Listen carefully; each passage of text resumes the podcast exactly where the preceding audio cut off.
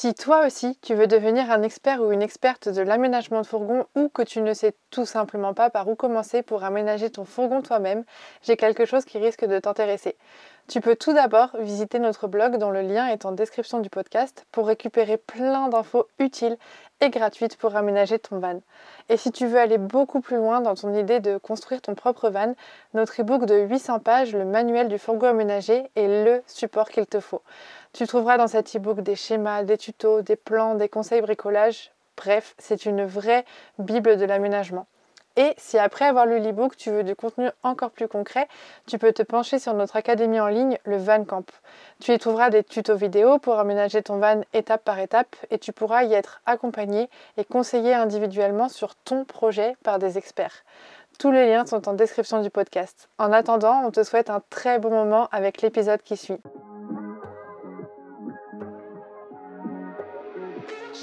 Salut à tous et bienvenue dans le premier podcast consacré 100% à la vie en van. Moi c'est Lucille et je suis là pour vous parler de ce sujet sans tabou, sans rien vous cacher et je vous dis tout.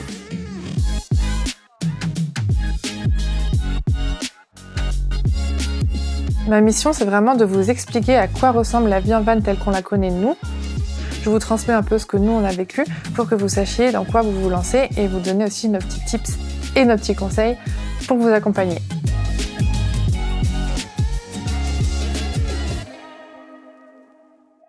Bonjour à tous et à toutes. Aujourd'hui, je vous enregistre ce podcast euh, suite, euh, enfin à la suite euh, du podcast sur comment gérer les pannes en van. du coup, je suis toujours au même endroit, en Glenfinnan, enfin à côté, à Fort William. je viens d'aller voir le train d'Harry Potter, etc. Bref, je vais pas vous la refaire, mais je suis inspirée aujourd'hui. C'est vrai que j'ai quand même vécu pas mal de choses pendant ce road trip, aussi bien mentalement, enfin aussi bien au niveau mental que physique, aussi bien positif que négatif, des galères, des choses bien, enfin bref. Et du coup, euh, c'est tellement frais dans ma tête, ça fait tellement longtemps que je suis pas partie en road trip euh, que ça me permet un peu de vous réenregistrer des, des épisodes sur des thèmes que j'ai déjà abordés mais qu'aujourd'hui j'aborde de manière différente. Déjà parce que je suis toute seule et aussi parce que ça j'ai eu beaucoup beaucoup d'échanges avec des amis euh, qui aujourd'hui sont partis aussi depuis quelques mois et qui vivent la van life sur la route et du coup ça m'a permis d'avoir des échanges avec eux que je n'avais pas eu avant et euh, ça m'a donné envie de faire un épisode de podcast pour me livrer un peu et pour euh, vous parler un petit peu plus en profondeur de la van life euh, de manière générale. par où commencer? J'avoue, je n'ai pas préparé l'épisode, j'ai tellement de choses à dire, mais par où commencer? Hier, j'étais dans mon lit et je me suis dit, c'est pas possible, je suis épuisée. Et j'ai culpabilisé de cette euh, pensée parce que je me suis dit, Lucille, ça fait deux semaines que tu es en Écosse, que tu es toute seule, que tu es en mode slow travel. Ça veut dire que je fais vraiment, euh, là, depuis deux semaines, je dois faire... Euh, le grand max que j'ai fait, c'est 100 km sur une journée, vraiment. t'es là, t'es bien, t'as tes livres, euh, t'as pas de charge mentale parce que t'es en vacances. Enfin, si, je suis entrepreneuse donc j'ai une charge mentale, mais moins importante que d'habitude parce que je suis en vacances. Euh, je fais des randos le matin, le soir, enfin l'après-midi. Euh, je marche 12-13 km par jour. voilà, tout ça. Tout ça, et je me suis dit, c'est pas possible d'être aussi fatiguée. Parce que je suis censée me ressourcer, donc je ne travaille pas. Quand je suis dans le van, bah, je lis, je regarde ma série en faisant manger, je me couche super tôt le soir, euh, je me lève pas spécialement tard le matin, mais je reste fatiguée. Et en fait, euh, j'ai constaté que c'était pas du tout que moi qui ressentais ça et qu'on était euh, bah, quasiment en fait tout le monde qui part en road trip, tout le monde je ne sais pas parce que je n'ai pas le retour de tous les Français ni de tous les gens du monde, mais en tout cas ceux avec qui je parle, on a concrètement un peu les mêmes sensations en fait. Euh, qui font qu'on est fatigué, euh, on se sent fatigué en road trip. Et en fait, vu que ça fait 5 ans qu'on le fait avec PF, que là je le fais toute seule, mais en fait ça change pas grand chose à part que je suis toute seule et que je gère tout toute seule, je me sens pas plus fatiguée que quand il y a PF parce que quand on est deux, il y a aussi en plus euh, l'autre à gérer dans le sens où des fois, il nous pèse, des fois, euh, on s'engueule, des fois, euh, voilà. Il y a plein de choses qui font qu'en couple, il y a des, choses qui se rajoutent. Donc au final, toute seule, on a plus de choses à gérer, mais c'est tout aussi fatigant, c'est ni plus ni moins. En tout cas, moi, euh, mon expérience, elle est comme ça. je me trouve pas plus fatiguée en, en en couple que à deux. Et en fait, avec les années, je vous en ai déjà beaucoup parlé dans plein de podcasts, euh, des fois dédiés, des fois dans, les newsletters, etc. Aujourd'hui, j'avais un peu envie de regrouper tout ça dans le podcast, enfin dans cet épisode. Pourquoi le road trip fatigue tant? Euh, alors qu'on est en vacances, qu'on profite, qu'on voit des beaux paysages, qu'on est censé se nourrir spirituellement par toute cette nature, etc. Pourquoi ça fatigue tant? Euh, Ma réponse, selon mon expérience personnelle et les conversations que j'ai eues avec les personnes avec qui j'ai eu les conversations, tout simplement, euh, m'ont permis en fait d'apporter quelques réponses à ça. Pourquoi euh, un road trip fatigue? En fait, euh, je commencerai par un truc tout bête. Et c'est marrant que je le mette en premier. Là, vraiment, j'ai rien préparé. Donc, je laisse venir ce qui, ce qui vient, en fait, à mon mental. Et la première chose qui vient, c'est la douche. Alors pourquoi la douche? Parce que quand on est en road trip, on va pas aller prendre des très longues douches. Les douches, c'est quand vraiment on est sale, qu'on pue. Mais en général, c'est des toilettes de chat. Et euh, attention, problème de riche. Euh, en général, les douches, euh, l'eau qui coule sur nous après une journée ou en début de journée, ça va nous permettre de nous nettoyer déjà physiquement pour pas qu'on pue, etc. Mais ça, c'est une chose. Mais deuxième chose, ça va nous permettre de nettoyer les énergies, euh, les ondes 4G, etc accumulées pendant la journée. Ça va faire un vrai nettoyage énergétique. Je sais pas si vous, après une douche, euh, vous vous sentez tout reposé, tout... Euh, ah, comme ça, et c'est agréable, mais c'est parce qu'il y a vraiment, vraiment un vrai nettoyage qui se fait. Euh, je sais pas aussi si vous avez remarqué que quand on est euh, à la plage, quand on va se baigner dans la mer ou dans l'océan, on ressort tout de suite plus détendu en fait. Parce que l'eau a un véritable pouvoir nettoyant au niveau de tout ça, des ondes, des mauvaises énergies accumulées pendant la journée, des énergies tout court en fait. Il n'y a pas de bonnes, mauvaises énergies, mais des énergies tout court accumulées. Et c'est un peu comme un reset en fait. Et en van, euh, nous par exemple, on a une grande douche, mais euh, on la fait chauffer, c'est comme à la maison, c'est chaud, il y a un pommeau, on est dans une, dans une cabine, mais ça n'empêche qu'on ne doit pas faire couler l'eau trop longtemps, euh, on peut pas, on n'a pas d'espace entre, enfin, on est vraiment bien encastré dans la douche, et en fait, c'est pas ça devient pas un moment qui nous permet de nous nettoyer entre guillemets. Après, il y a plein d'autres solutions pour ça, euh, pour se nettoyer des ondes, des énergies de la journée, etc., c'est par exemple marcher pieds nus dehors. Ça, ça aide beaucoup, donc on peut compenser. Mais le moment de la douche euh, n'est pas un moment qui, enfin voilà, c'est pas, il va pas y avoir la détente euh, quotidienne qu'on peut avoir en appartement. voilà, ça, ça joue, ça joue vraiment. Et je me moquais de PF quand au début il disait moi je fais pas de sport en van euh, parce que j'ai pas de vraie douche. Et je dis mais attends c'est bon t'as une douche tu te rinces enfin ça va tu vas pas mourir. En fait concrètement je le comprends maintenant que ça fait 5 ans qu'on vit en van. Et je me dis en fait la douche c'est ultra important pour euh, la forme physique la forme mentale la forme morale. Enfin c'est on s'en rend pas compte mais c'est ultra important. Donc j'ai un peu euh, voilà donné la solution bis, on va dire, quand on n'a pas de douche ou qu'on ressent pas, on, a besoin de ces moments pour nous, pour, nous nettoyer et qu'on se sent, en fait, qu'on sent qu'on accumule un peu de la fatigue, des énergies, on peut aller marcher pieds nus dehors euh, dans la terre, hein, pas sur le béton, dans la terre surtout, pour euh, vider les énergies, euh, enfin reset un peu les énergies, j'utilise peut-être pas les bons mots, mais voilà, et sinon, je sais qu'on a remarqué aussi, que euh, prendre un hôtel ou un Airbnb ou quelque chose comme ça, en tout cas quelque chose avec euh, de l'espace et une douche, une vraie douche une fois par semaine, euh, ça nous reboostait à un max quoi. Enfin vraiment, c'est hallucinant. Nous quand on sort à chaque fois d'un Airbnb où on a pris des douches, on s'est reposé, on n'a pas eu à faire quoi que ce soit. Enfin souvent on commande à manger quand on fait ça.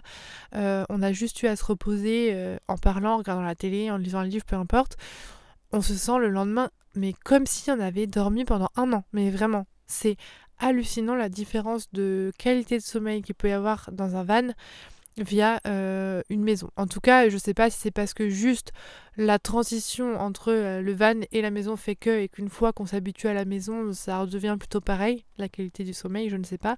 Mais en tout cas, quand on passe du van à, à, à du dur, quoi, c'est vraiment impressionnant. En tout cas, nous, ça nous fait ça. Bref. Déjà ça, ensuite, euh, je ne sais pas si vous avez remarqué, pour ceux qui vivent euh, en van ou qui voyagent en van, euh, si vous avez remarqué que souvent quand même on prend ça je l'ai beaucoup répété parce que je parle de notre vie en van mais en road trip on prend quand même beaucoup plus de temps à faire les choses. Cuisiner est plus long parce qu'on n'a pas la même place, on n'a pas les mêmes ustensiles que dans une maison, on n'a pas non plus les mêmes euh, les, mêmes, euh, les mêmes moyens de cuisson qui sont peut-être un peu moins bien, un peu moins qualitatifs, etc. Euh, donc on prend plus de temps, ça prend plus de temps aussi de faire la vaisselle, ça prend plus de temps de prendre une douche parce qu'il faut tout préparer, puis ensuite il faut tout nettoyer, faut tout aérer, ça prend plus de temps parce qu'il faut tout ranger chaque seconde parce que sinon tout est en bordel. Donc en gros la vie en van, on, quand, enfin la vie en van, le road trip en van, on rajoute quand même pas mal de données par rapport à une vie normale, donc tout ce, qui est, tout ce que je viens de dire, plus euh, la recherche de spots, plus euh, la conduite, et tout ça. Donc euh, concrètement, on rajoute quand même pas mal de choses. Après, on est en vacances, hein, c'est... on a le temps, on est censé avoir le temps quand on part en road trip de faire tout ça, mais c'est pas parce qu'on a le temps de le faire que c'est pas fatigant, parce qu'on a aussi euh, géré les fringues sales, remplir l'eau, vérifier l'électricité, vérifier le gaz. Enfin, il y a quand même pas mal de choses à penser quand on vit en van, ce qui peut participer à la fatigue générale. Et attention, vraiment, je tiens à préciser que c'est pas parce que je dis que la vie en van, euh, le voyage en van fatigue, que c'est négatif en fait, parce qu'il y a des solutions. Euh, on n'a pas, nous, encore trouvé les solutions miracles qui font qu'on se sent ultra reposé et que on n'a plus du tout cette fatigue euh, permanente. Euh, on n'a pas trouvé de solution miracle, mais on a beaucoup, on a beaucoup, beaucoup amélioré tout ça depuis le départ. quand on nous voit il y a 5 ans, aujourd'hui, c'est beaucoup mieux. mais je ne pense pas, de toute manière, qu'une vie en van soit non, je vais pas dire ça. C'est c'est pas c'est mon expérience, en tout cas notre expérience à PF et moi, la manière dont on vit la chose et la manière dont vivent la chose les personnes avec qui on parle, j'ai constaté que en tout cas pour beaucoup de monde, euh, on n'est pas forcément, euh, c'est pas forcément très reposant en fait de vivre en van. On a l'impression qu'on est dans notre van, dans la nature, que tout va bien et tout, mais c'est pas spécialement reposant.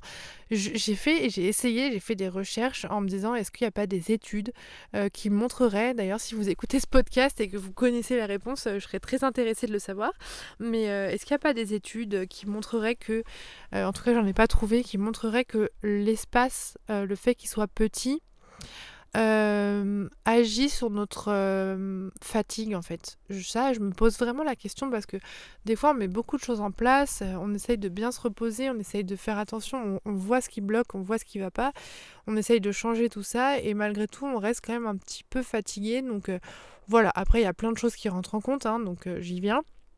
Aussi quand on est en road trip, on mange moins bien.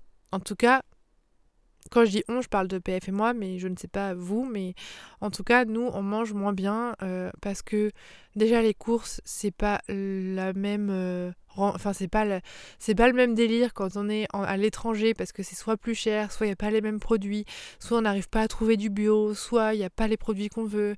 Enfin voilà, c'est vraiment, euh, ça dépend des pays, ça dépend des endroits, etc. Euh, on n'est pas forcément apte à faire des courses comme on a l'habitude de les faire et du coup on doit souvent peut-être un peu improviser. Et concrètement, moi je constate que j'ai une alimentation vraiment... Euh, très euh, santé là, le reste du temps. Euh, et que en road trip, là, depuis deux semaines, j'ai mangé tous mes légumes frais, ça y est, euh, que j'avais acheté au début.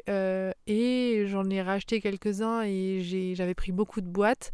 Mais concrètement, je mange beaucoup, beaucoup de, de céréales, beaucoup de protéines.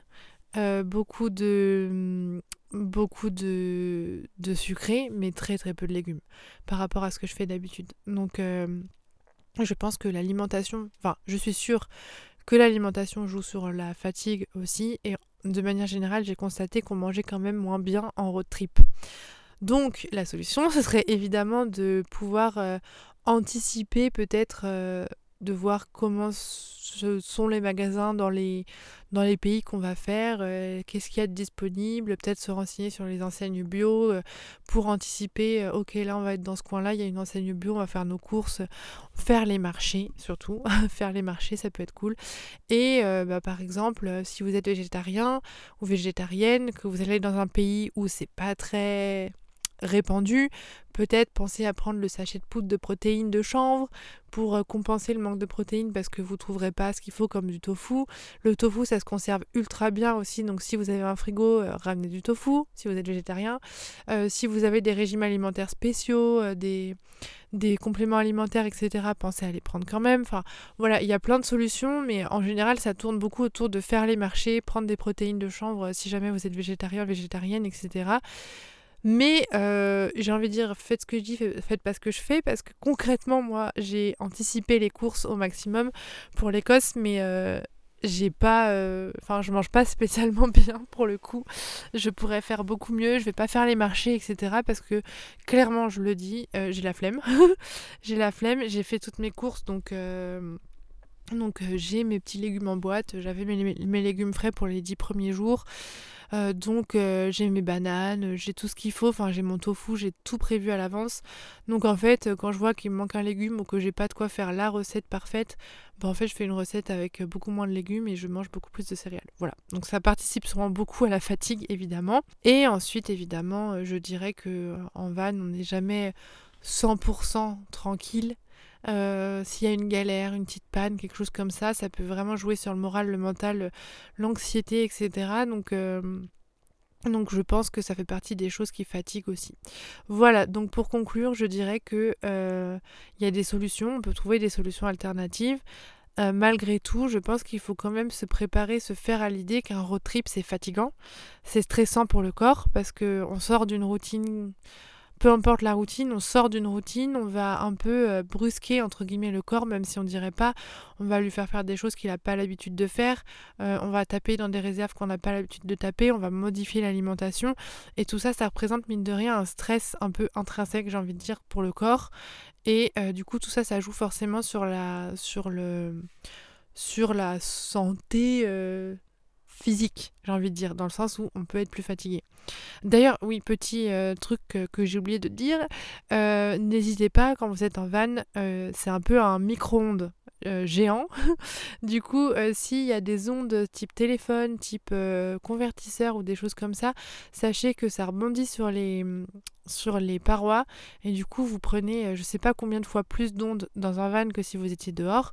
Donc n'hésitez pas dès que vous pouvez à l'intérieur à soit vous mettre en filaire pour vos téléphones, avoir une box en filaire, soit couper les téléphones, soit en tout cas le convertisseur essayer de le couper la nuit ou euh, l'enfermer dans un dans un placard anti-ondes pour éviter de vous prendre tout ça dans, les dents parce que déjà le pire c'est le convertisseur je l'ai déjà un peu raconté dans un autre podcast mais en gros pour vous la faire courte euh, le convertisseur, il va aller taper dans les ondes du cerveau de manière très irrégulière, il va modifier un peu les ondes du cerveau, il va empêcher le cerveau de se mettre de manière euh, continue et de manière, euh, de manière régulière pour la nuit sur la fréquence du sommeil. Donc il va plus ou moins maintenir votre cerveau dans une fréquence d'éveil, alors que votre cerveau a besoin d'être sur une fréquence de sommeil pour vraiment se reposer. Donc ça, ça fait partie des choses aussi que vous pouvez ajouter si euh, vous êtes euh, fatigué. Moi personnellement, quand on est à, la maison, que je mange bien, euh, j'ai essayé plein de choses parce qu'en fait justement, je me trouvais hyper fatiguée au début de nos vies, de notre vie en van. Du coup, j'avais commencé par changer l'alimentation, etc. Ça avait vachement bien fonctionné, mais c'était pas encore top.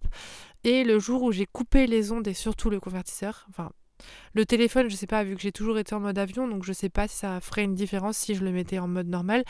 Mais en tout cas, depuis qu'on coupe le convertisseur, j'ai remarqué qu'il y avait une très nette amélioration, voire euh, vraiment une disparition de la fatigue. Moi, la fatigue, en fait, je trouve qu'elle se présente euh, sous forme... Euh, je, je distingue vraiment la fatigue chronique, entre guillemets, de la fatigue d'une rando, par exemple. Et la fatigue chronique, je la distingue par des gens on a du mal un peu à se lever le matin. Et en plus, une fois qu'on est levé, on est un peu soit lent, soit en fait on est fatigué et on a presque envie de se recoucher presque deux heures après s'être levé quoi.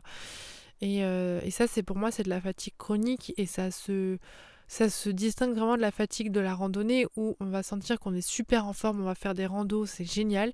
Une fois qu'on rentre, on est épuisé parce que c'est la on, on s'est dépensé physiquement, mais on est encore en pleine forme, on a le moral, on a le mental, enfin on a tout.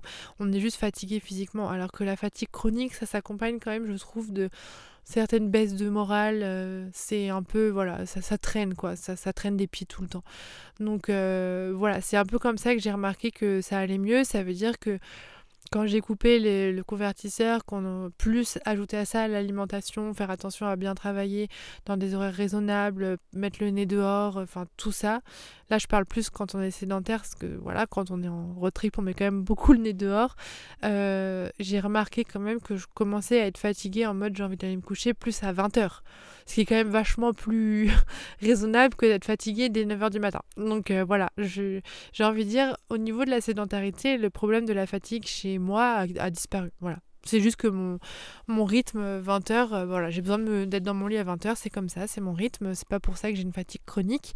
Mais en tout cas, en road trip, on sent que là, ça fait deux semaines que je suis en Écosse, je sens que en fait, je suis en train d'accumuler et que oui, oui, je n'ai pas à culpabiliser, allonger dans mon lit à me dire ah je suis fatiguée, va falloir que je me repose en rentrant. Oui, en fait, euh, je vais devoir me reposer parce que le road trip euh, fatigue et ça ne veut pas dire que c'est négatif. Faut pas ne pas partir en road trip parce que oh, c'est trop fatigant.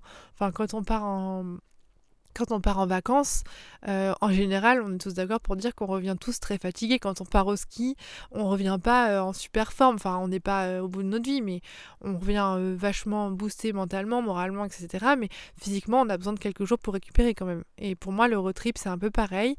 Et du coup, en plus de toutes les solutions que j'ai proposées, personnellement, j'ai trouvé que ça m'avait beaucoup aidé de me prendre des journées off.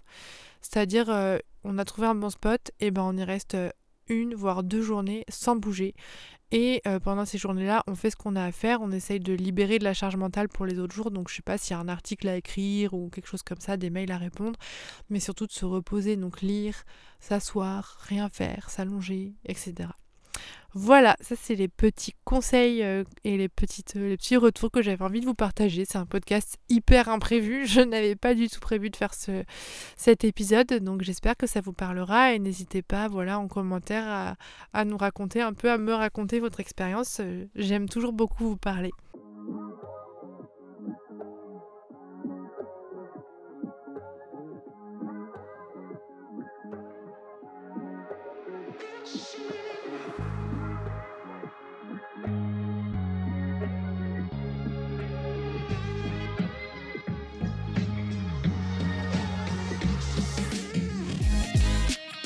Et voilà, j'espère sincèrement que cet épisode vous aura plu. Si mon podcast vous a aidé à avancer dans votre projet d'une quelconque manière, je compte sur vous pour le noter avec 5 étoiles et pour le partager à vos proches. C'est vraiment la meilleure manière de soutenir mon travail. Si vous voulez en savoir plus sur l'aménagement, l'homologation ou tout autre sujet qui touche au van aménagé, vous pouvez me retrouver tout de suite sur mon compte Instagram levanmigrateur tout attaché ou sur le blog www.levanmigrateur.com. À tout de suite